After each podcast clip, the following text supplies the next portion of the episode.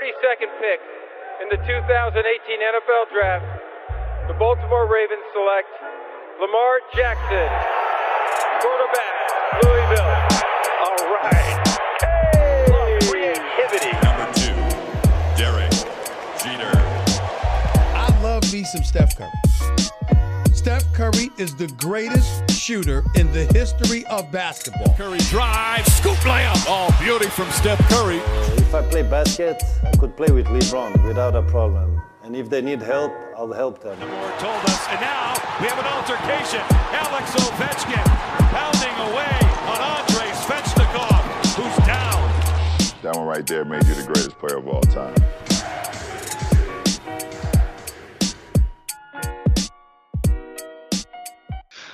Salut à toutes et à tous et bienvenue sur votre podcast Hype consacré à la MLB. Alors, on est en plein milieu du mois d'août, on sait que la course se renforce, on sait qu'il y a également aussi pas mal de news au niveau MLB. Et sans plus tarder, je vais d'abord accueillir nos deux euh, spécialistes, hein, avec euh, tout d'abord Martin Casamata. Salut Martin. Salut Ibrahima, salut à tous. Bah, ravi une nouvelle fois de venir discuter euh, baseball avec vous tous. Et c'est toujours un plaisir. Et on va accueillir Gaëtan. Gaëtan, ça fait un tout petit moment qu'on t'a pas eu euh, avec nous. Comment ça va?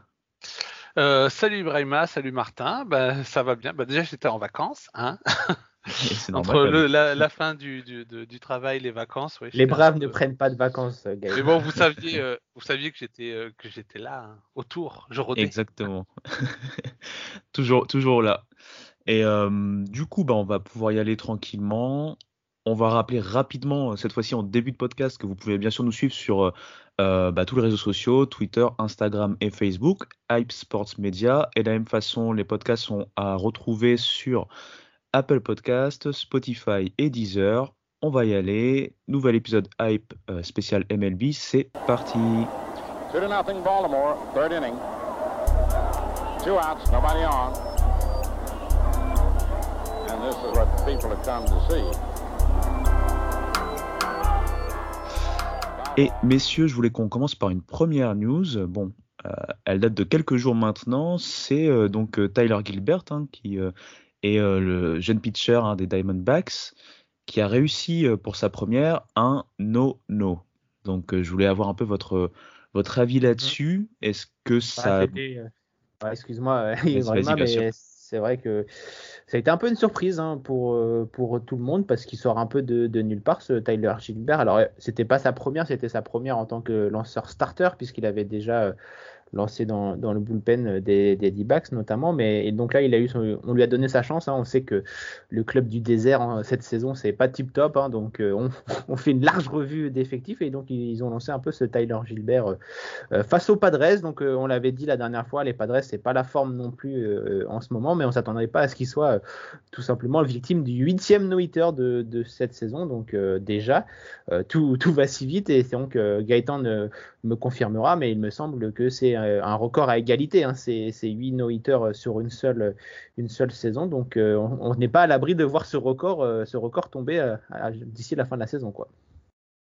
Oui, bah, de mémoire, c'est le record ou, pas loin. C'est après, c'est vrai que dans les premières années de, des ligues majeures, on, avait parfois des, grosses années, mais ou pendant le, euh, le- les années 90 aussi, il y a eu des très belles années. Euh, c'est vrai qu'on se posait la question en début d'année par rapport à tous ces no-hitters. Euh, sur le premier mois et demi de compétition, euh, si on était sur une saison historique, après ça s'est un petit peu calmé, la domination des lanceurs s'est un petit peu euh, calmé, les battes ont, repris un peu du, du, poil de la bête. Donc, faudra, voilà. Est-ce qu'on est sur une saison historique parce qu'il y a ce- cette histoire autour de la balle ou pas? Ça, ça sera un peu, je pense, à débriefer en fin de, de saison. Après, pour pour Gilbert, bah oui, c'est euh, c'est les belles histoires du baseball. C'est la quatrième fois, euh, il me semble, euh, qu'un lanceur pour son premier match ou son premier match en tant que partant lance un, un no-hitter. La dernière fois, c'était en 1953. Les autres fois, c'était même je crois avant le, début du, 20e siècle. Donc c'est une performance qui est assez rarissime. Mais voilà, c'est la beauté du baseball. Alors après, pour lui, malheureusement, les trois autres n'ont pas fait des très très grandes carrières. Euh, celui, je crois, de 1953, j'ai plus son nom, a fait une carrière, bah, plutôt pas mal, mais sans plus. Enfin, voilà, quand même relativement anonyme. Les autres, ça a été très très court. Donc, c'est pas parce qu'il a lancé un, un no-hitter pour son premier match qu'il va devenir la future légende du pitching en, MLB. Des fois, ça arrive. il est arrivé en, en, super forme, au super bon moment pour faire son, son no-hitter.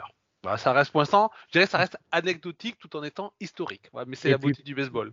Et pour appuyer sur ce que dit Gaëtan, euh, les auteurs des, des no juste de cette saison, c'est pas non plus euh, tous des foudres de guerre. Hein. John Means, Wade Miley, Spencer Turnbull, Zach Davis qui avait commencé le no-hitter euh, euh, collectif des Cubs. C'est voilà, c'est pas des c'est pas des De Grom, des Scherzer ou, des Shohei Otani, c'est vraiment des joueurs qui sur un match se, transcendent et, dans, le moment, on sait que le baseball c'est un gros sport de momentum, donc dans le moment et tout, il, se surpasse pour pour réaliser des, des performances incroyables. Mais c'est vrai que c'est le premier no-hitter depuis ce qu'on appelle le, le, sticky stuff substance crackdown, comme on dit, donc la révélation de ces substances collantes qui ont euh, entaillé et entaché le début de saison euh, euh, en MLB. La MLB a frappé fort, on en avait parlé de chez Hype, avec de nombreuses mesures, et depuis ces mesures, il n'y avait pas eu trop de, il n'y avait pas eu de no du tout, donc on peut dire que c'est le premier no nouvelle génération, j'ai envie de dire. Tout à fait, messieurs. Et, justement, bah, vous en avez déjà parlé, mais c'est vrai que cette saison, il y a eu une tendance à ces no et comme tu l'as dit euh, Martin, bah, euh, ce sont pas forcément des, stars euh, du pitching. du coup, est-ce qu'on se dit que, bah, pour lui c'est vraiment une pure performance? On va jamais dénigrer les autres performances, bien entendu, hein, même s'il il y a eu ces fameuses substances qui ont été régulées par la suite. Mais quelque part, est-ce qu'il juste surfe sur la, vague 2021 ou est-ce qu'on peut voir par là pardon, une sorte de euh, d'évolution, une petite tendance, ou est-ce, que par contre c'est trop tôt pour voir justement une évolution euh, vers peut-être des prochaines saisons où on verra de plus en plus de no-hitters bah, On sait, le baseball, ça devient de plus en plus difficile de, euh, à cause justement de, des lanceurs qui deviennent de plus en plus efficaces. je, vous, je, vous, conseille d'ailleurs sur Twitter de suivre le compte Pitching Ninja, par exemple, Rob Friedman, si je me, je me trompe pas, c'est vraiment un compte exceptionnel et en fait, il fait des petites vidéos tous les jours de tous les meilleurs lancers de la nuit et ça vous montre vraiment euh, l'incroyable qualité des lanceurs qui sont à MLB avec des balles cassantes sorties de nulle part, des balles rapides à chronométrer à 100 miles par hour dans les coins de la zone. Donc euh, frapper une balle de baseball, on s'en rend pas compte parce que évidemment les joueurs de MLB c'est des monstres donc ils arrivent à frapper. Mais frapper une balle de baseball c'est très très compliqué. Et d'ailleurs on le sait, euh, l'une des phrases les plus célèbres du baseball c'est le baseball est un sport d'échec. Euh, puisque bah, les, meilleurs batteurs ont une moyenne de 30% à la batte. 30% c'est rien, mais en baseball c'est énorme. Donc c'est vrai que le baseball a toujours été un, un sport de, de lancer.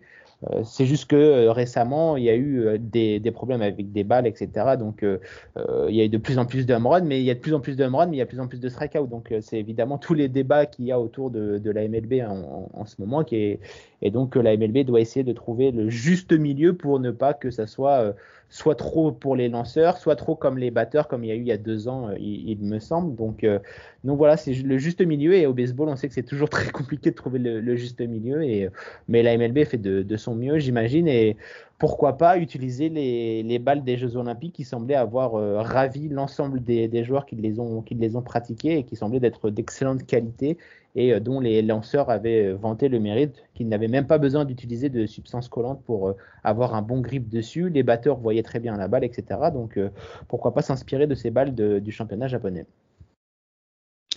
Bah, merci messieurs pour cette première, première news, on va dire. J'ai envie qu'on ouvre un petit volet. Je ne sais pas encore si je vais faire un petit générique à cet effet, mais ça va être un volet que j'ai appelé un peu commissionnaire.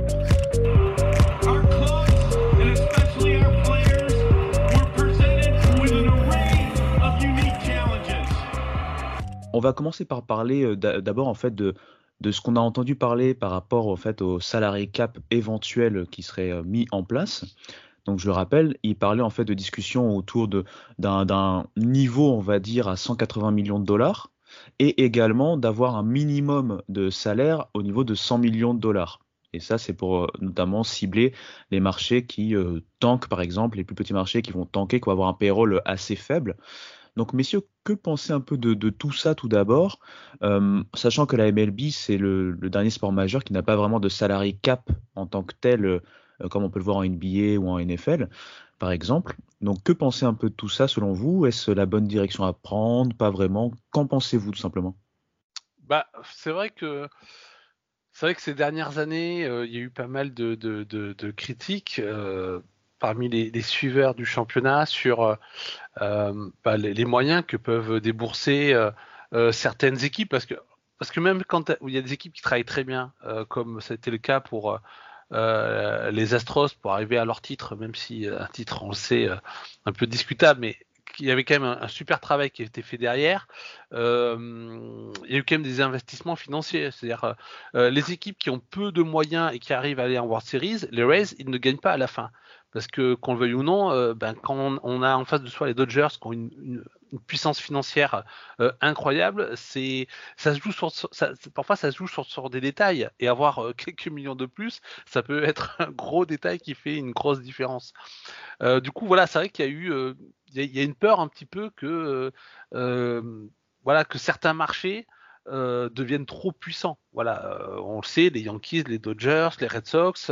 Euh, ces équipes qui sont souvent en playoff, qui euh, euh, qui peuvent gagner régulièrement avec les Red Sox de, depuis les années 2000 et ça fait partie des, des voilà des, des, gros marchés même les Giants qu'on a, qu'on a présenté parfois comme des outsiders durant leur, leur petite dynastie du début des années 2010, c'est un des cinq plus gros marchés, un des cinq plus grosses puissances financières de la MLB. Donc il y a ce risque, voilà, de, d'avoir euh, toujours un peu les, les, les, mêmes. Donc je pense que euh, à travers les playoffs élargis, à travers euh, ces discussions sur le salary cap et la taxe de, donc de luxe qui serait abaissée à 180 millions avec beaucoup plus de, de, de pourcentage de pénalité si on la dépasse, il y a peut-être aussi cette réflexion, pas seulement, mais aussi cette réflexion d'avoir une MLB un peu plus entre guillemets égalitaire sur les chances qu'ont toutes les, les équipes. Euh, voilà, après c'est euh, chaque ligue essaye de, de, voir un petit peu euh, en sens 5 quelles peuvent être les meilleures mesures de euh, pour arriver à cette égalité-là. Hein. Il y en a certaines qui sont communes comme la draft, puis certains usent le salary cap, l'autre la, la, luxury tax.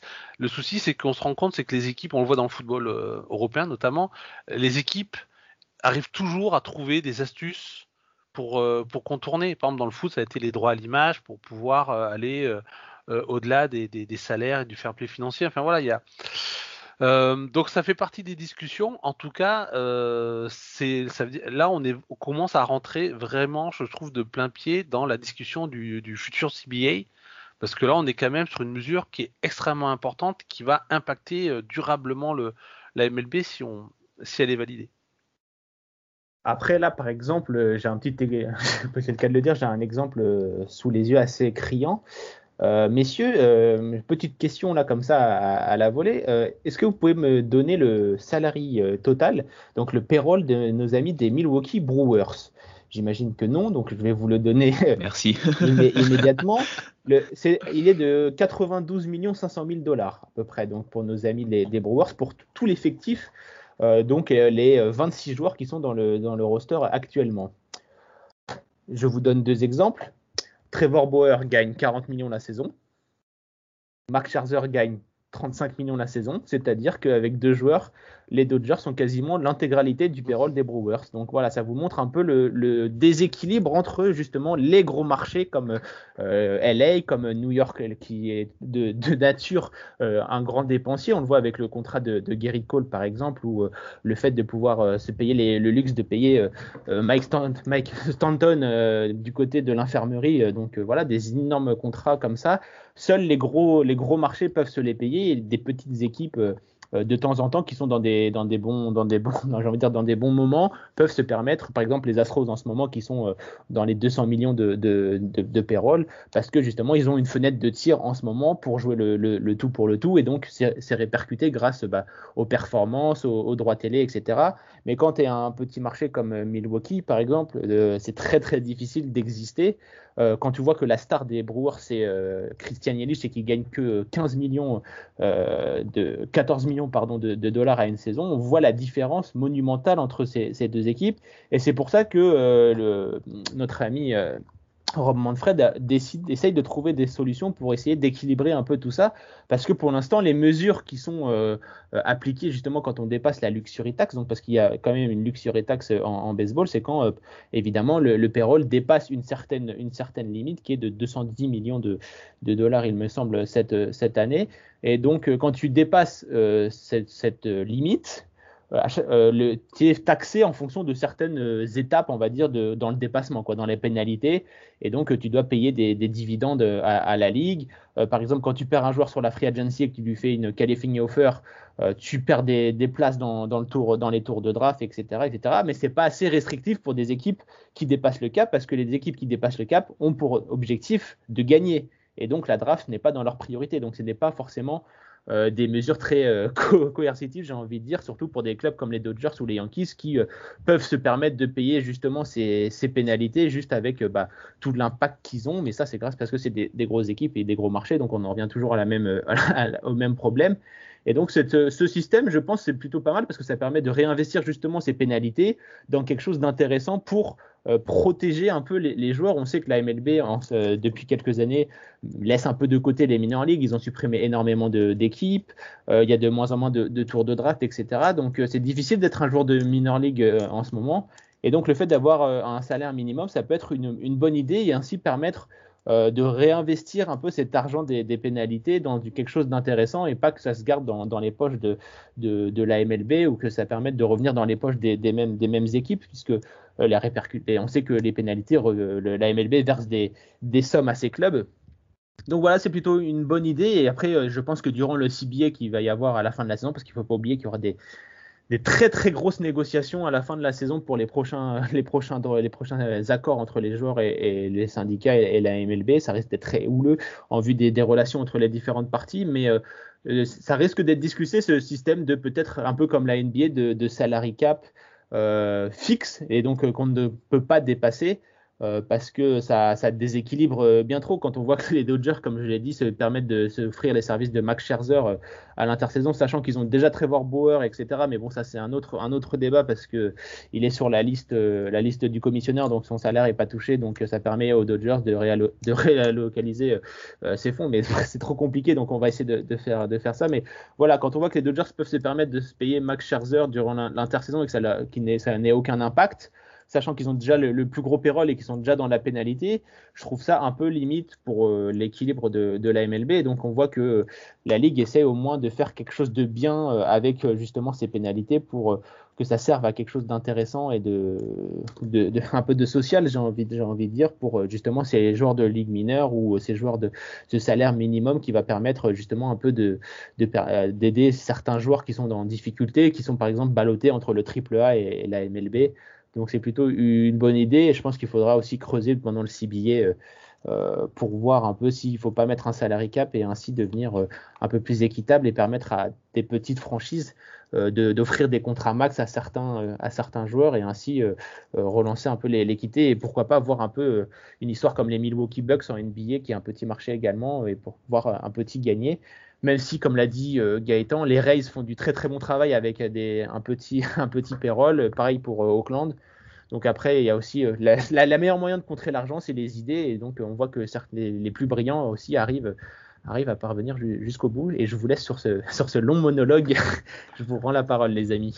Après, sur la décennie précédente, c'est vrai qu'on regarde, mis à part les Royals en 2015, c'est, je crois, c'est que des équipes du top 10, voire la plupart du temps du top 5, qui ont été, euh, Sauf les euh, championnes. Hein. Sauf les Astros qui à l'époque n'étaient pas une, grosse, un gros payroll parce qu'ils avaient que des joueurs du cru. ils avaient déjà un bon payroll quand même, il me semble. Oui, mais c'était que des joueurs du cru, donc c'était que des, des, joueurs sous contrat rookie entre guillemets. Ils n'avaient pas encore signé de prolongation pour la plupart, mais voilà, c'est que des équipes. Houston, c'est quand même la troisième ville du pays, donc euh, voilà, c'est un, un, cas particulier. C'est un cas particulier, mais mais voilà, c'est mais sinon voilà, c'est Cubs, c'est Red Sox, euh, ça a été Dodgers, ça a été Giant. On est sur du top 5 euh, Saint-Louis, donc on est sur du top 5, top 10 euh, en termes de, de, valeur financière et de marché, ou, et ou de marché.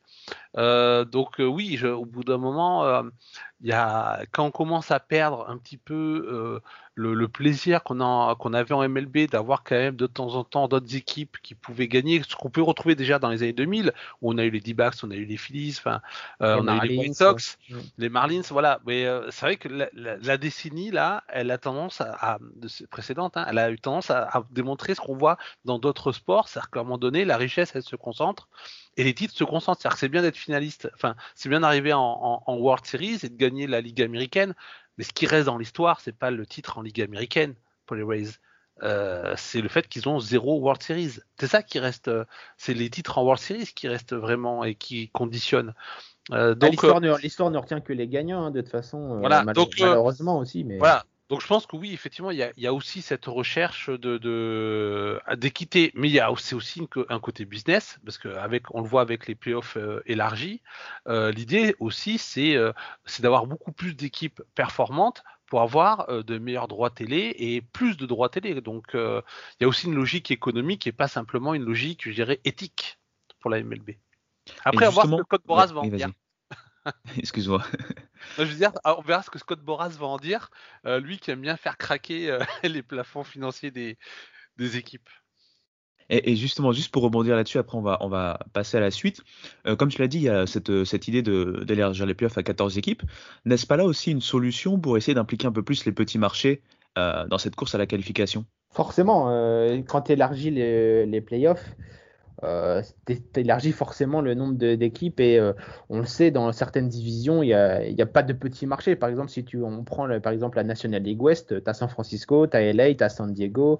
Euh, voilà c'est quand même des, des, des, des, grosses, des grosses équipes. Donc euh, je pense que comme Gaëtan, l'élargissement à 14 équipes, c'est plus une raison économique parce que, bah, évidemment, les droits télé vont, augmenter parce qu'on sait que euh, en baseball, les, diffuseurs locaux sont très intéressés, euh, sont très intéressés et font des grosses offres également pour suivre leur, leurs équipes.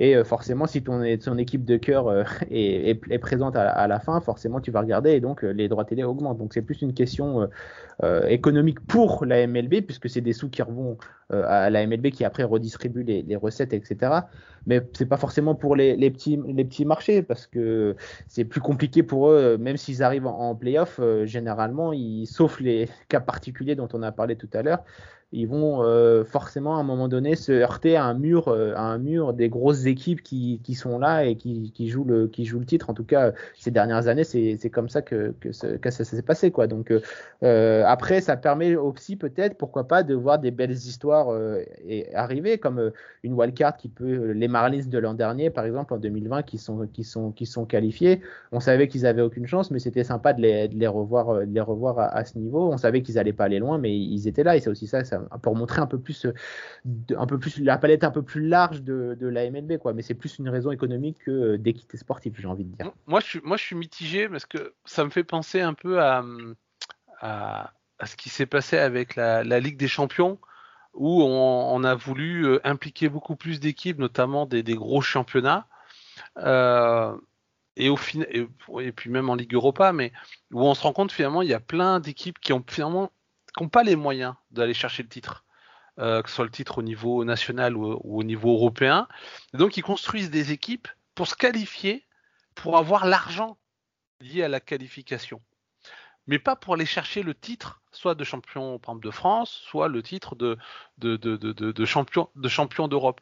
Et, et, du coup, on le voit déjà aussi dans les, dans les, dans les ligues pro euh, américaines, il y a des équipes qui construisent des équipes pour gagner les titres, et il y a des équipes qui, se construisent pour simplement arriver en playoff et, euh, développer finalement leur marque euh, en disant on est une équipe de playoff. Euh, donc c'est déjà pas mal. Je, moi je prendrais l'exemple de, mes Yankees. Mais par exemple, les, les Yankees, ils le font très mal. Mais l'idée, c'est quand même chaque année de gagner le championnat. Leur objectif, c'est ça chaque année. Eux, c'est pas simplement d'être en playoff. Parce que s'ils se géraient bien, Hein, Brian Cashman? Euh, On devrait normalement une équipe qui gagne euh, au moins une fois sur deux. Mais euh, comme ils gèrent très mal, ils ne font que se qualifier en playoff. Mais il y a des équipes qui, elles, n'ont pas ces moyens-là financiers d'aller viser le titre régulièrement, voire même tout court. Du coup, bah, effectivement, ils se construisent pour aller en playoff. Mais est-ce que c'est ça l'intérêt du sport? Alors, hormis l'intérêt économique, est-ce que l'intérêt sportif, c'est simplement de se dire, on va construire des équipes pour chaque année faire le premier tour des euh, des playoffs. c'est pas c'est pas sain de, entre guillemets de forcer certaines équipes à se mettre en mode playoff parce qu'elles sont justement pas assez bonnes pour viser les titres de division et pas assez mauvaises pour avoir des tours de des, des, pics de draft assez intéressants justement lors des, des repêchages. Donc, en plus, oui. Voilà, donc, il, y a des, équipes qui seraient un peu entre deux eaux, quoi. Donc ça serait assez, assez, assez, bizarre comme situation, quoi. C'est pour ça, donc. Et du coup, c'est vrai que euh, c'est vrai qu'on souvent certains critiquent le tanking, mais pour certaines équipes, malheureusement, c'est le seul moyen pour qu'ils puissent, euh, une fois au moins tous les 10-20 ans, créer une équipe qui peut aller chercher le, titre, euh, leur donner l'illusion du titre euh, en, élargissant les playoffs, parce qu'on se dit, on sait jamais la glorieuse incertitude du sport. Je sais pas, c'est il y a, du bon, il y a, du pas bon. Après, moi, sur les playoffs, je suis plutôt contre, mais élargi. Hein. Mais voilà, il, il peut y avoir des bonnes conséquences, comme il peut y avoir des, des conséquences assez perverses à ce type de décision, et c'est pareil pour le pour le salary cap qui est proposé euh, euh, actuellement. Et donc vraiment pour finir là-dessus, le salary cap, donc comme on l'a dit, il y a aussi une question de minimum, donc ça inclut justement ces petits marchés avec un minimum qui serait potentiellement à 100 millions euh, pour le payroll.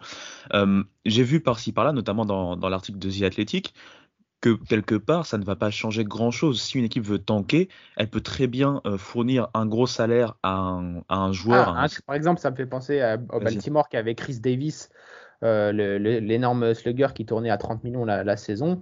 Euh, il a quasiment jamais, il a quasiment jamais joué et pourtant euh, Baltimore aurait pu donc être dans ce salaire cap minimum. Et au final, bah voilà, le, gars il, joue, il mm. joue pas et tu tanks quand même. Tu mets un petit jeune qui a le salaire minimum et, voilà, c'est réglé et tu tankes. Comme l'a dit Gaëtan au début de l'émission, tu as toujours des moyens de détourner un peu le. Toujours des astuces. Voilà, exactement. Mais c'est vrai que ça permettrait d'égaliser pour les équipes justement qui sont en transition et qui espèrent par exemple accéder aux playoffs.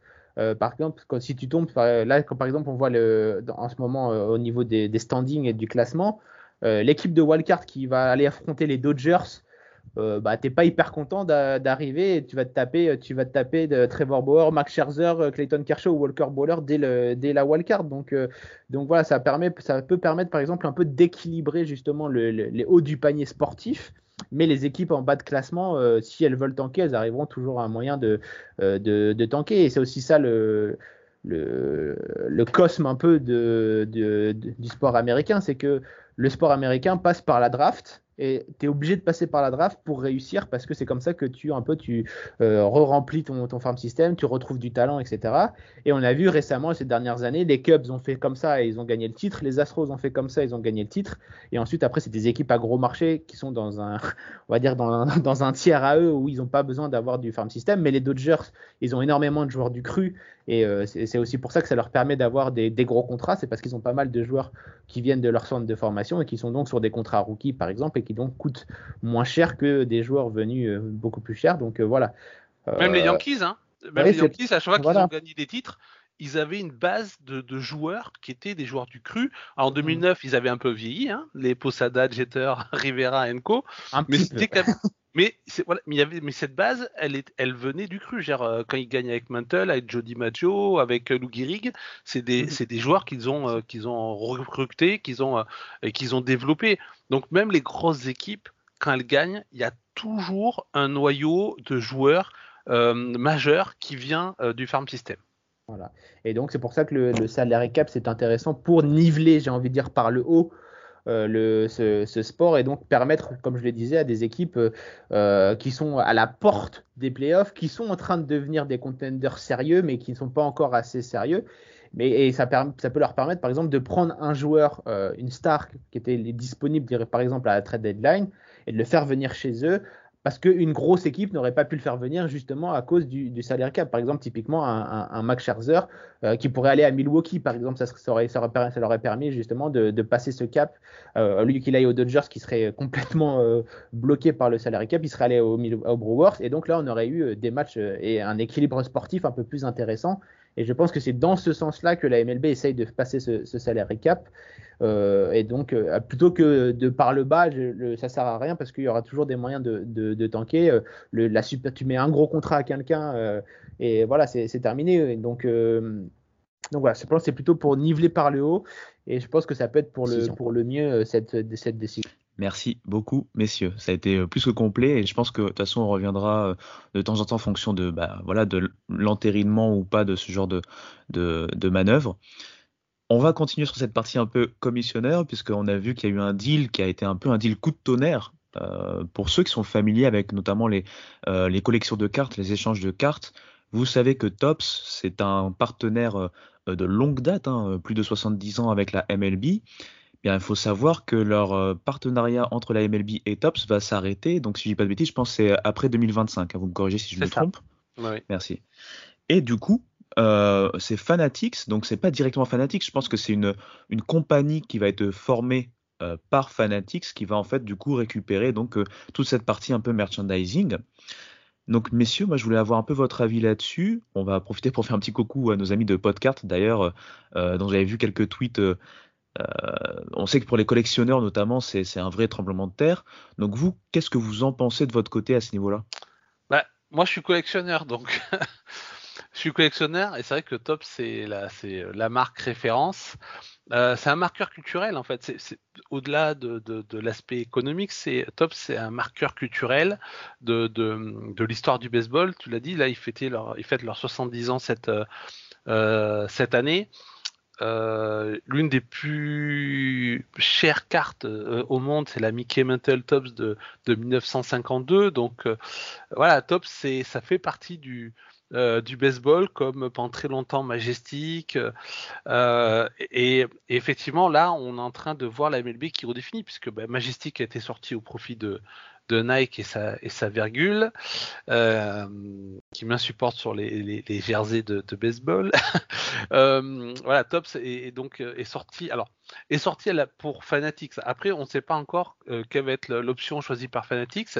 Est-ce qu'ils vont développer eux-mêmes des cartes euh, en, créant finalement euh, leur propre euh, possibilité de création d'impression? Est-ce que euh, ils vont euh, racheter Tops? Par exemple euh, Est-ce vont ou, une autre compagnie Mais euh, mais oui, euh, en fait, une des critiques qu'on fait souvent à Manfred, c'est on a l'impression qu'il n'aime pas le baseball. Bon, il a dit qu'il aimait le baseball, mais des fois on, on, se pose des questions sur son amour du baseball et des traditions du baseball et, et des, des, des, valeurs de, de son histoire, de sa culture. Et c'est vrai que avec Majestic, avec Tops euh, qui sont sortis, on a l'impression que euh, la MLB n'est plus qu'une qu'une entreprise de business. Ça a toujours été une entreprise de business. Le baseball est professionnel depuis euh, plus de 150 ans maintenant. Mais on a l'impression, il y avait quand même certaines valeurs. Euh, on avait l'impression en tout cas que la MLB respectait certaines valeurs, certaines cultures, une certaine tradition. Et là, c'est un peu un coup de, tonnerre euh, chez Lobby. Après, il y a aussi des questions économiques, c'est-à-dire que euh, y a un monopole qui est en train d'être créé par Fanatics au, au, niveau du ce qu'on appelle le memorabilia et de tout ce qui est merchandising, puisqu'on a appris aussi depuis hier que peut-être qu'on va avoir ce type de deal avec la NBA et la, la, la NFL. Donc on a l'impression que Fanatics essaie de créer euh, une sorte de, monopole euh, euh, autour de tout ça. Et, et, donc, ben, la, peur, c'est qu'il y ait une, inflation au niveau des prix. L'autre chose, c'est que Fanatics a très très mauvaise presse, que ce soit sur la, qualité de leurs produits, que ce soit sur leur, leur relation client, sur les envois. Et du coup, là aussi, Tops il y a, avait certainement besoin de perdre son monopole euh, pour avoir un peu plus de concurrence, pour pas être sur ses acquis, mais peut-être qu'effectivement, euh, il aurait fallu plutôt ouvrir les licences plutôt que de donner une licence exclusive euh, à, à, Fanatics. Voilà, c'est Fanatics, ils ont beaucoup de moyens, ils ont mis beaucoup d'argent sur la table et euh, au prix peut-être de la tradition et de la culture du baseball. Non, c'est sûr que bah, oui. Excuse-moi, euh, mais euh, c'est vrai que j'ai l'impression que euh, la MLB essaye de, de, reprendre le contrôle un peu sur euh, tout le merchandising et tout ce qui est un peu tourne autour du, du baseball. Donc on l'a vu avec, bah, comme l'a dit très bien Gaëtan, avec Fanatics qui avait racheté Majestic justement à l'époque et donc qui était devenu par la même occasion euh, l'habilleur officiel et ensuite Fanatics qui a pris un accord avec Nike, etc. Euh, Fanatics c'est le revendeur officiel des maillots de, beaucoup de sports, euh, de sports américains, donc ils ont passé des accords avec les grandes ligues pour être le diffuseur quasiment unilatéral de, des, sportswear, donc c'est quelque chose de grand. Donc ils, essayent de continuer de ce, format-là. On sait que la MLB a racheté Rawlings, donc c'est eux qui produisent leurs leur propres balles. Donc voilà, on voit que la MLB essaie de, tout contrôler sur son, sport pour ainsi euh, avoir la, main mise. Et ça marche aussi par exemple pour les, droits télé euh, où on voit qu'ils ont fait des, des, droits avec ESPN, Fox, CBS et peut-être avec Barstool euh, ça c'est un peu euh, ça me fait un, ça me fait un peu un peu mal parce que c'est un peu le TMZ du TMZ du, du sport euh, nos amis de, de, Barstool. Mais voilà ils essayent de, de, de tout de tout avoir la main mise sur tout l'extra sportif et tout ce qui tourne autour du baseball justement pour essayer de repartir à la conquête de, de leur public.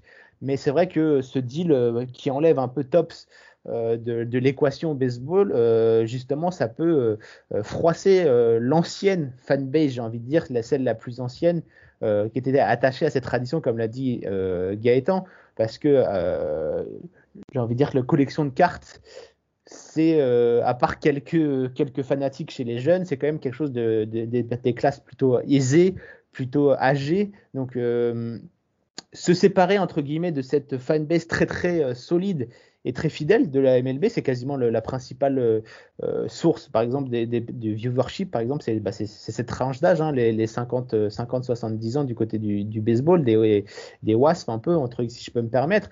Donc, euh, donc voilà, c'est vrai que c'est quand même une, stratégie assez ambitieuse du côté de la MLB, justement, de mettre un peu de côté cette, cette fanbase un peu plus âgée pour se concentrer justement sur la jeunesse. Et donc, Barstool euh, est l'objectif de, la MLB, c'est-à-dire jeunes, les jeunes blancs euh, qui, sont, qui font des paris sportifs, etc., qui aiment euh, un peu le, les, les ragots et des choses comme ça qui sont. Euh, Ambitieuses, mais risquées finalement. Ouais, j'allais y venir, c'est que c'est totalement risqué parce que cette fanbase est très volatile. on sait qu'elle n'est pas très très fidèle, c'est-à-dire que bah, elle va regarder de la NBA, elle va regarder de la NFL, de la NHL, etc. Qu'elle va surtout se mettre sur Twitter pour regarder les, les highlights, etc. Alors que l'autre fanbase, c'est celle qui va au stade, qui celle qui amène euh, bah, ses parents, qui amène ses enfants, etc. Donc euh, euh, la stratégie est quand même assez particulière, surtout que on voit que les stars du moment du baseball, c'est plutôt des, latinos. Donc il faudrait plutôt se concentrer sur cette fanbase qui, qui se dirige de plus en plus vers le soccer. Euh, puisque bah, le soccer est très très important dans, cette, dans ces communautés euh, hispaniques et de, l'Amérique du, Sud. Donc, euh, donc voilà, c'est, j'ai envie de dire c'est qui to do pour, pour Rob Manfred. moi j'aimerais bien que par exemple Fanatics passe un deal avec Tops par exemple pour sous-traiter ou que Tops par exemple puisse avoir son petite section dans les trucs Fanatics pour, pour toujours exister et ainsi garder la fanbase tout en gardant la, et tout en amenant la puissance de frappe de Fanatics qui a des milliards et des milliards de dollars à, revendre, un site hyper, hyper intéressant et justement avec beaucoup de trafic. Donc moi, ça serait peut-être, le, je me dis, la bonne solution, s'il y en a une, c'est de passer un accord entre les deux parties, entre Tops et, Fanatics, pour euh, euh, s'organiser sur quelque chose. Euh, j'y crois pas trop, mais voilà, ce serait mon désir, j'ai envie de dire quelque part, n'avons-nous pas, et désolé messieurs, parce que c'est vrai que à la fois je vous presse et en même temps je vous relance, donc c'est pas facile pour vous l'exercice, mais est-ce qu'on n'est pas là dans, euh, dans, deux visions différentes? C'est-à-dire que euh, la MLB a une histoire très ancienne, il y a des cultures qui sont enracinées, notamment comme tu l'as dit Martin, dans les générations un peu plus anciennes, qui ont une autre vision en fait du, baseball. Est-ce que on n'est pas trop resté entre guillemets ancré sur ces visions-là, avec un côté très romantique et est-ce que quelque part, Roman Fred n'a pas le choix et pour pouvoir développer vraiment la MLB et qu'elle puisse rester euh, pas très loin de ses concurrentes, on va dire, hein, euh, la NFL qui est quelque part euh, au-dessus un peu de tout en ce moment et la NBA qui est vraiment la, force émergente de ces 20, 25 dernières années. Est-ce que quelque part, il n'a pas le choix en fait à, devoir en fait trouver des solutions marketing, même si elles sont plus ou moins discutables, comme tu l'as parlé très rapidement de Barstool et on va y revenir juste après. Qu'est-ce que vous en pensez, monsieur, là-dessus? Vraiment assez rapidement, désolé. Hein Non, bah euh, rapidement, oui, bien sûr que la MLB doit tenter des choses, mais euh, elle doit, elle, elle, doit éviter quand même de, de se dénaturer de, et de sacrifier ce qui est, ce qui est sa force.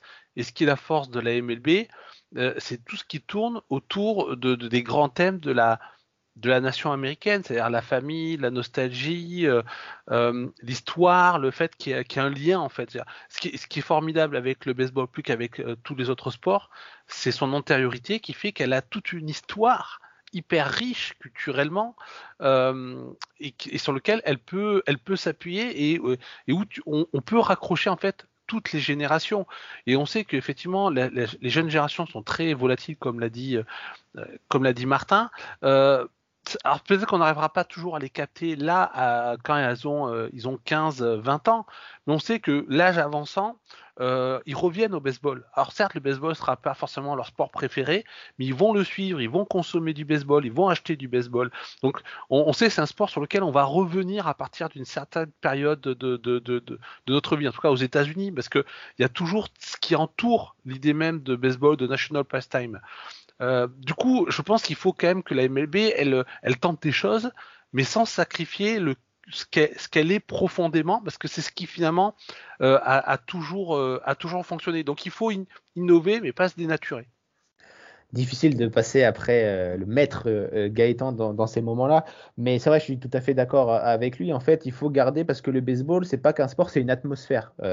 c'est atmosphère baseball qu'il faut préserver, c'est-à-dire, oui, il y a le, certes, il y a le sportif, que Rob Manfred essaye de mettre euh, au plus haut de tout pour concurrencer justement la NBA qui a mis justement le niveau et euh, la performance sportive au premier plan. La NFL, c'est pareil mais le baseball n'est pas dans ce registre-là. Ce sera jamais euh, le niveau sportif au premier plan parce qu'on sait bah, déjà le match est plus long, donc forcément il y a des moments un, peu, moins intéressants que, d'autres, même s'il y a jamais, on s'ennuie jamais. Mais voilà, il y a toujours des, duels de pitchers par exemple, ça va forcément moins intéresser les, néophytes.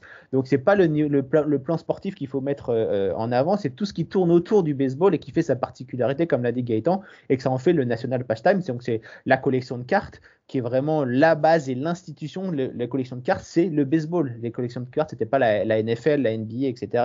C'est la MLB d'abord. C'est eux qui ont, qui, font la force de ça. C'est que voilà. Ensuite, il y a tout ce qui tourne autour. Donc, bah, quand on va au stade, euh, bah, Ibrahim en a fait l'expérience récemment euh, de, toute l'atmosphère autour du, stade. Euh, voilà, les, petits, les petits shops, etc. Autour du, autour dans les, dans les, dans les coursives. donc voilà, c'est vrai que Rob Manfred essaye de se calquer aux autres ligues je ne suis pas sûr que ça soit la bonne solution parce que la MLB euh, n'aura jamais euh, le sportif au premier plan. Et euh, comme l'a très bien dit Gaëtan, baseball, on y reviendra toujours que quand on va les regarder avec son père, son grand-père, on s'assoit dans le salon, on va voir on met le match en fond pendant qu'on pendant qu'on mange, pendant qu'on discute, pendant l'apéro par exemple. voilà, c'est pas alors qu'en NBA, tu t'assois, tu regardes juste le match. Et après, c'est terminé au baseball. Quand tu, tu, y vas pour avoir l'atmosphère, tu regardes quasiment jamais seul un match de, baseball, sauf pour nous, euh, les Européens, où c'est pendant la nuit. Donc, euh, on évite de, rêver, de, de réveiller nos, nos, compagnons. Mais, euh, mais voilà, donc c'est ça qui est, qui est, particulier que peut-être il faut faire très attention, Rob Manfred, à ne pas perdre justement. C'est cette, cette base de national pastime et de pas en faire un, sport, euh, un sport prioritaire et donc le niveau sportif soit euh, au-dessus de tout. Il faut que l'ambiance baseball reste, que ça reste un bon moment à passer avec justement du sportif euh, à l'intérieur, mais que ce ne soit pas la première chose à, à, mettre en place, quoi, à mettre en avant. Merci beaucoup, messieurs. C'est un sport de transmission également. Euh, d'ailleurs, ce qui serait bien, c'est de pouvoir garder un peu ce, côté comme on avait euh, avec les cartes de score. Vous savez, hein, les cartes de score que les gens, notamment les enfants, aimaient bien euh, remplir au fur et à mesure du match et pouvaient parler avec leurs parents là-dessus. Donc, merci encore une fois, messieurs. C'était pas facile de, compresser un peu tout ça. On va parler en vraiment deux minutes parce qu'en plus pour moi c'est un média qui ne le mérite pas forcément, mais, mais de ce, de ce petit, de cette petite rumeur en fait avec Barstool, cette petite, euh, ce petit partenariat potentiel pour vous euh, rapidement est-ce une bonne idée ou non? Je vais peut-être remettre un peu de contexte avant. Hein. Barstool c'est quand même un média qui est assez, euh, assez réducteur. Il y a eu pas mal de, de, problèmes, notamment des attaques on va dire misogynes, d'autres types aussi d'attaques envers des communautés, etc., etc. Je vais pas rentrer dans le détail là-dessus juste c'était pour mettre un tout petit peu de contexte. Vous, vous pensez quoi? Est-ce que c'est bon à tout prix de vouloir s'élargir, s'élargir, s'élargir et aller toucher des fois des, cibles, même si moralement euh, ça pose question? Non, bah moi je trouve que ça serait vraiment euh, la MLB euh, depuis 2020 avec Black Lives Matter a fait je trouve des progrès énormes de, par rapport à là elle partait ces, ces, derniers temps sur tout ce qui est l'inclusivité.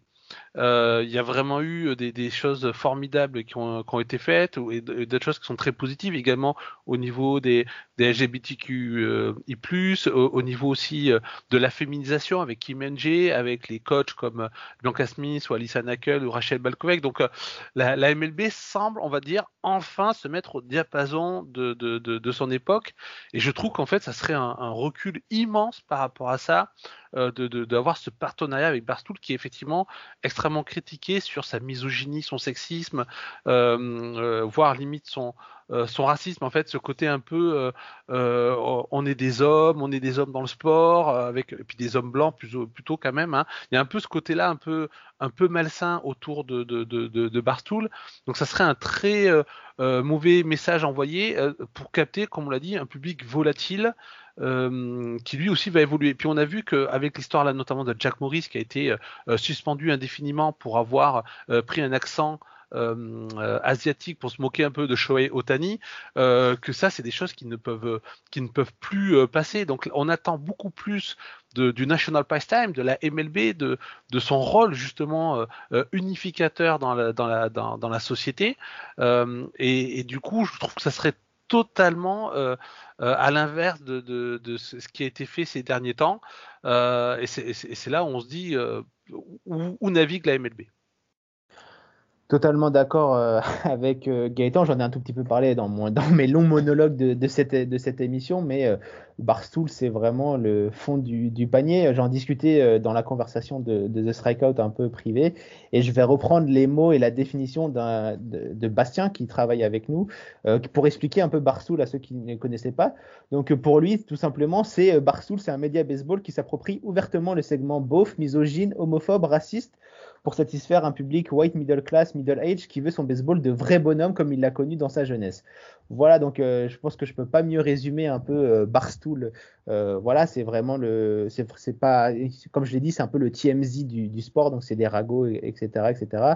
Et comme l'a très bien dit Gaëtan, la MLB faisait enfin figure de précurseur un peu dans, dans, les, dans les combats sociaux avec les Black Lives Matter, avec euh, justement euh, la nouvelle association des joueurs qui luttent pour, pour aider les, les, plus, les plus démunis, etc., dont la MLB a investi énormément dedans. Donc on voyait que la MLB faisait des grands pas en avant et j'ai l'impression que ce partenariat avec Barçou, ça serait plutôt deux pas en arrière. Euh, surtout que euh, de ce que j'ai de ce que j'ai lu à droite à gauche sur ce partenariat, ce serait pour faire des des bah, pour retransmettre des matchs, mais en le focus avec un focus sur les paris sportifs. Donc c'est-à-dire euh, durant les matchs, il y aurait des codes pour savoir qui sera le prochain à marquer des home runs, par exemple. Le prochain lancé sera-t-il un strike ou, ou, un, ou une ball. Donc voilà, c'est pas c'est pas le, le baseball qu'on aime et je je pense que c'est un truc de niche parce qu'il y a énormément de sous à se faire justement avec euh, les, les, grandes entreprises de paris sportifs et de, de, betting par exemple à Las Vegas ou quoi. Donc ça serait énormément de sous, j'imagine que c'est pour ça que la MLB essaye de, de tendre par là. Mais c'est vrai que euh, on voit que la MLB essaye de s'ouvrir avec des matchs disponibles gratuits sur YouTube, par exemple, sur Twitter. Euh, ça, c'est des bonnes initiatives. Mais ça, Barstool, je pense que c'est une mauvaise idée. Après, le deal n'est absolument pas encore fait. Euh, il y a plusieurs médias, dont le Washington Post, a essayé de, joindre les, deux, entités. Il n'y a aucune non confirmée. Donc, pour l'instant, ce n'est que le stade de rumeurs. Mais le simple fait qu'il y ait des rumeurs ne ne prévoit rien de bon. Donc voilà, on espère que ça se fera pas si ça se fait, ça risque d'être quand même euh, compliqué euh, pour, euh, pour le baseball sur ces cases, parce que ce serait les matchs du lundi et du mercredi pour Barstool. Donc, du coup, est-ce que si Barstool signe, Pitros, il va au Hall of Fame ou pas alors? Bah écoute, faudra, ça, ça, sera, les paris sont ouverts à 10 contre 1, j'ai envie de dire, pour suivre la politique de, de Barstool et des paris sportifs. Mais voilà, mais c'est vrai que ça sera compliqué. Euh, éthiquement parlant, ensuite d'aller d'aller faire des promotions sur Kim Ng par exemple, ou aller voir des euh, faire de faire de ces de ces stars Fernando Tatis ou euh, Ronald Acuna Jr., Andrew McCutcheon et tout ça, ça serait assez compliqué d'aller les voir et de dire ah bah tiens venez faire une interview in game avec les gars de, de Barstool. voilà, ça va être quand même assez un jonglage assez compliqué pour eux. Mais et voilà pour euh, pour terminer, c'est vrai que avait fait des la MLB avait fait des super pas en avant, ce serait dommage de, retourner au Moyen Âge. C'est une belle conclusion euh, sur ce sur ce sujet. Je vous remercie messieurs. On va passer à quelque chose de beaucoup plus léger, beaucoup plus tranquille. je fais une petite transition. On se retrouve dans 10 secondes. C'est parti. Ray, people will come, Ray. They'll come to Iowa for reasons they can't even fathom. Et donc, on a eu notre fameux euh, Field of Dreams game, donc euh, ce match entre les White Sox et les Yankees. Donc, au-delà du match qui a déjà été assez exceptionnel en soi, avec euh, la victoire sur le fil, hein, sur le walk-off two-run homer de Tim Anderson. Messieurs, je voulais revenir déjà sur ce que vous, vous avez pensé de cette expérience, puisqu'au-delà du match, c'était pour moi en tout cas, je pense, c'était quand même une expérience. Et voilà, avoir un, avis, puisqu'on en avait déjà parlé dans le précédent podcast en préambule. On, espérait que ça se passe bien et que ça fasse vraiment maille un bon, un bon mélange avec la culture américaine et ce film culte. On a eu pour, pour moi, encore une fois, vous allez me dire si vous êtes d'accord, bah, euh, quelque chose vraiment sur ce qu'on pouvait s'attendre et même euh, limite mieux, notamment grâce aussi au scénario du, du match. Donc voilà, messieurs, un petit avis là-dessus, euh, ce que vous en avez pensé et est-ce que vous pensez que c'est une bonne chose que ça se refasse? On sait que l'année prochaine, normalement, ça devrait être les Cubs et les Reds, si je dis pas de bêtises. ça, ouais. Bah écoute, déjà voir les Yankees perdre en prime time, ça ne pouvait être qu'une réussite. on a gagné la série, on s'en fiche. Déjà, dans, dans, l'histoire retiendra que euh, les Yankees possèdent le, seul bilan négatif de l'histoire des matchs de baseball disputés dans l'Iowa. Donc, euh, mais on a le seul positif à Londres, je te signale. C'est vrai, également. Mais, euh, mais voilà, donc la blague de, de côté, c'était un super, une super expérience. On savait que c'était que du marketing entre guillemets. Mais la MLB avait fait les choses, les choses bien avec les uniformes spéciaux qui étaient magnifiques, l'ambiance du stade qui était magnifique également. Ça, je pense que le, le, le stadium ressemblait très pour très quasiment à celui du, film. Euh, donc euh, il y avait Costner qui était, là, les joueurs sont sortis du, champ de maïs, donc euh, tout a été respecté à, la règle pour justement plaire. On en parlait à la fanbase un peu plus ancienne de, de, la MLB. pas sûr que ça ait justement le cœur de cible de la jeunesse, donc cherche tant la MLB, ça soit le Field of Dream euh, pour que ça soit vraiment l'objectif, que ce soit eux avec ce Field of Dreams. C'est un peu du, fan service pour euh, sa fanbase un peu plus, un peu plus euh, âgée, j'ai envie de dire. Mais c'était plutôt, plutôt réussi. le scénario du match, évidemment, a, aidé. J'en parlais avec Benjamin Bernard qui a diffusé le match sur Bein Sport. ils ont dit qu'ils ne pouvaient pas rêver mieux au niveau du, du, scénario pour faire vivre le, vivre le match, évidemment. Donc il n'y a pas eu d'intempéries, etc. Donc franchement une, belle réussite et euh, ça peut devenir euh, un incontournable du, calendrier de, la MLB. Donc euh, une fois par an, c'est plutôt, pas mal, donc il n'y a pas de souci. Bah oui, succès incontestable. C'est le, match de saison régulière le plus vu depuis 2005. je crois à 5,9 millions de personnes sur Fox. Euh, c'est euh, vrai qu'au-delà du, scénario incroyable du match, bon, qui a desservi les Yankees, mais qui a servi le baseball pour le coup. Puis de toute façon, on a gagné la série. Mais euh, vraiment, il y a tout ce qui, a été fait autour, c'est-à-dire Kevin Costner, son entrée. L'entrée des joueurs par le maïs. Enfin, alors oui, c'est du marketing. Oui, il y a, un côté fan service, mais je pense quand même que ça va au-delà, c'est-à-dire que certes ça va ça va ça va pas suffire à aller chercher euh, des néophytes, ça va pas euh, suffire à aller chercher euh, le, public jeune, mais ça peut participer.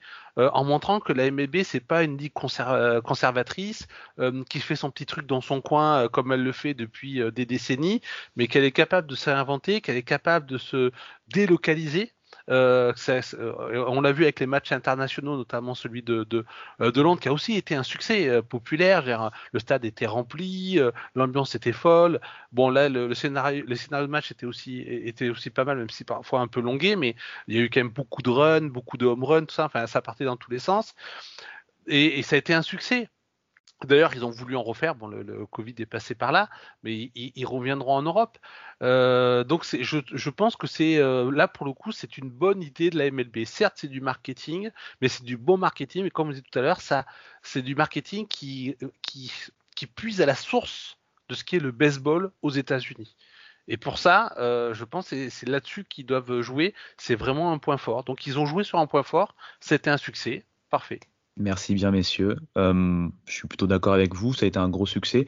Le, petit comble hein, là-dessus, c'est que Tim Anderson, hein, qui a donc euh, marqué les, points vainqueurs, on va dire, c'est quelqu'un qui n'avait pas vu euh, ce film. Hein. donc, tout ça, c'est la petite anecdote, mais c'est pour dire aussi que, comme l'a dit Martin, c'est vrai que ça va réveiller une certaine nostalgie chez pas mal de fans, peut-être un peu plus anciens. Ça peut peut-être aussi aider à, remettre au goût du jour bah, ce film, peut-être euh, le faire voir par les parents à leurs enfants, etc., etc., et peut-être remettre un peu au goût du jour ce, film. Comme je disais dans le précédent podcast, c'est peut-être pas un film qui, euh, filmé aujourd'hui, aurait eu le même impact, par exemple, mais qui rapporte euh, une certaine nostalgie par rapport à l'Amérique des années 80 d'une part, mais même plus ancienne, puisqu'on remonte à certaines époques, notamment euh, les Black Sox, etc., etc. Donc merci beaucoup, messieurs. Pour ceux qui n'ont pas vu le film, bah, bien sûr, je vous conseille d'aller le voir, je pense. Et on va finir par une autre note positive, c'est bien sûr le, le milestone qu'a atteint Joey Votto, donc le joueur des Reds, le joueur exceptionnel, emblématique des Reds. Il a donc atteint les 2000 coups sûrs en carrière. Je voulais qu'on réagisse là-dessus, messieurs, pour finir avant de, clôturer ce podcast. Qu'en pensez euh, Que dire de Joey Voto Est-ce un Hall of Famer selon vous? C'est parti. Oui, euh, évidemment, c'est euh, un Hall of Famer à n'en pas douter, parce que, comme tu l'as dit, c'est l'emblème des Reds de ces j'ai envie dix dernières années. C'est peut-être le, je vais pas dire le meilleur joueur canadien de tous les temps, mais l'un des top 3 joueurs canadiens de, tous les temps, puisqu'on le rappelle, il est né à, Toronto. Donc voilà, je pense qu'il a sa place au, Hall of Fame. Donc euh, c'est un super milestone pour, pour lui. Euh, il, fait partie intégrante du retour en forme des, des Reds. Euh, c'est le moteur de, cette équipe. Je crois qu'il en est à 27 home runs euh, au moment où on tourne cette, émission. Donc euh, il, est, en, ultra, forme depuis le, retour du, All-Star Game. Donc, voilà, après, malheureusement, je pense qu'il va être un peu éclipsé par Miguel Cabrera, qui lui aussi est à la, course au, au, milestone, pardonnez-moi. donc il vise évidemment les, les, 500, les 500 home runs, je crois, c'est ça, et les 3000 hits.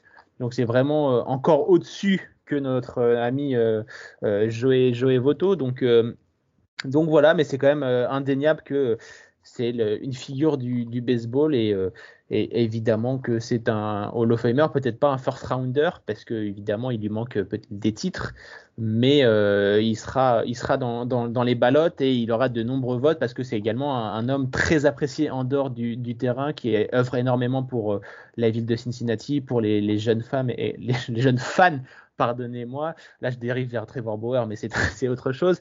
Mais, euh, mais voilà. C'est un autre sujet. exactement. Donc, non, c'est très bien pour lui. Je suis très content parce que, comme j'ai dit, c'est un gars respecté par, par tout le monde, un modèle de, de professionnalisme et donc c'est mérité tout simplement. Bah, pour, juste pour ajouter, oui, effectivement, je pense pas qu'il sera élu au, euh, à sa première année, mais il, le sera euh, rapidement et c'est logique. Euh, c'est vrai qu'on s'attendait pas du tout à ce qu'il fasse cette saison-là. Il y a des joueurs comme ça qui cette année, je pense notamment à Buster Posey, pour d'autres raisons, parce qu'il avait opt-out, mais aussi parce qu'il est quand même plutôt vers la fin de sa carrière. Mais on pensait pas qu'ils allaient euh, être à ce niveau-là. Ils le sont et on voit comment ils sont capables de, tirer leur équipe euh, vers l'eau. Et c'est ça aussi, c'est une des beautés du baseball, c'est que on a parfois l'impression que les, légendes ne meurent jamais. Alors si, bien sûr qu'il y en a certaines qui connaissent des fins de saison, euh, des fins de carrière, pardon, catastrophiques, mais mais quand même, euh, voilà, eux nous donnent cette image, on a l'impression que le talent ne meurt jamais, qu'ils sont toujours là et qu'ils sont capables de faire des exploits, euh, même quand la fin de carrière s'annonce.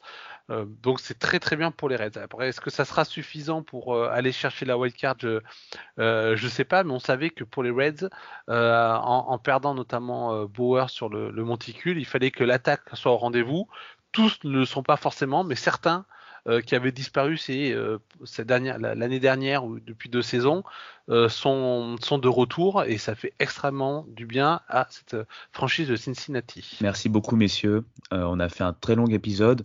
Je pense que on, va pouvoir clôturer là-dessus. Bon, il y avait une autre personnalité dont je voulais qu'on parle rapidement, mais bon, on peut juste rendre un hommage. Hein. c'est Bill Freehan, hein, que vous savez qui est décédé cette semaine, qui a été notamment 11 fois All-Star hein, avec les, Tigers notamment. Il a été champion euh, en 1968, si je dis pas de bêtises. Vous pouvez me rectifier, bien sûr. Et euh, ça a été un, joueur euh, connu et reconnu, notamment défensivement. Il a eu 5 Gold Gloves, notamment, dans une période faste, hein, de 65 à 69. Donc voilà, c'est vrai qu'on a fait un très long épisode, donc j'ai pas envie de vous faire vraiment réagir longtemps là-dessus, mais euh, si vous pouvez donner en quelques mots un petit hommage là-dessus, ça serait, euh, ça serait sympa. Oui, bah, effectivement, il, il, fait partie de cette équipe championne des, des, Tigers, avec notamment Dennis McLean, qui était le, qui fut le le Cy Young et peut-être même MVP euh, cette année-là, c'était l'année de l'année des pitchers. Hein. Donc euh, Dennis McLean qui a euh, qui, qui, a dominé la mécanique, Bob Gilson qui avait dominé la National League. donc voilà, Bill Freehan, bah, c'est, il fait partie de ces joueurs qu'on qu'on qu'on évolué à un très très bon niveau pendant très longtemps et qui et qui ont permis de ramener aux Tigers des, un titre et euh, forcément, ça a toujours euh, ce genre de joueur a toujours une place spéciale euh, pour ceux qui suivent ce type de, de, franchise. Voilà, comme bah, moi, ça va être d'autres joueurs pour les Yankees, mais parce que même si c'est pas les légendes des légendes, euh, ils ont été essentiels à un moment donné pour que l'équipe elle puisse euh, rayonner et euh, prendre ce titre des World Series qui est difficile à obtenir. donc voilà. Après, il aurait fallu que Tiger France soit avec nous pour faire, je pense, un, meilleur hommage, mais voilà, malheureusement on le sait, hein, mais chaque année on va perdre ce type de gloire et parfois des gloires méconnues mais qui mériteraient d'être beaucoup plus connues. C'est tout l'intérêt du baseball que d'avoir ce lien au niveau des générations en se rappelant ces joueurs-là. Ouais, c'est comme Houston qui a perdu euh, JR Richard. Euh, pas longtemps. Ouais. C'est pas une, une ultra légende du baseball en général, mais c'est une légende de la franchise. Et donc, c'est un peu pareil que, notre ami des, Tigers. Donc, euh, voilà, c'est des grands joueurs de leur franchise et qui sont peut-être pas des énormes stars de la MLB, mais c'est quand même des joueurs qui ont une place capitale dans l'histoire de, leurs équipes. Bah, merci beaucoup, messieurs. Hein. Encore une fois, vous avez été parfaits parce que c'est pas évident de réagir euh, notamment à chaud sur pas mal de news au fur et à mesure. Je vous ai pas mal fait rebondir sur plein de choses également. Donc, merci beaucoup, messieurs. On va conclure pardon, ce podcast qui a été déjà euh, pas mal, euh, pas mal longué, on va dire, mais il y avait pas mal de choses à revoir. Donc encore une fois, n'hésitez pas à nous suivre sur les réseaux sociaux, Twitter, Instagram, Facebook, Hype Sports Media, et également bien sûr les podcasts, vous les retrouvez sur Apple Podcasts, Spotify et Deezer. Et sur tous ces bons mots, bah, je vais tout simplement vous dire à la semaine prochaine. Ciao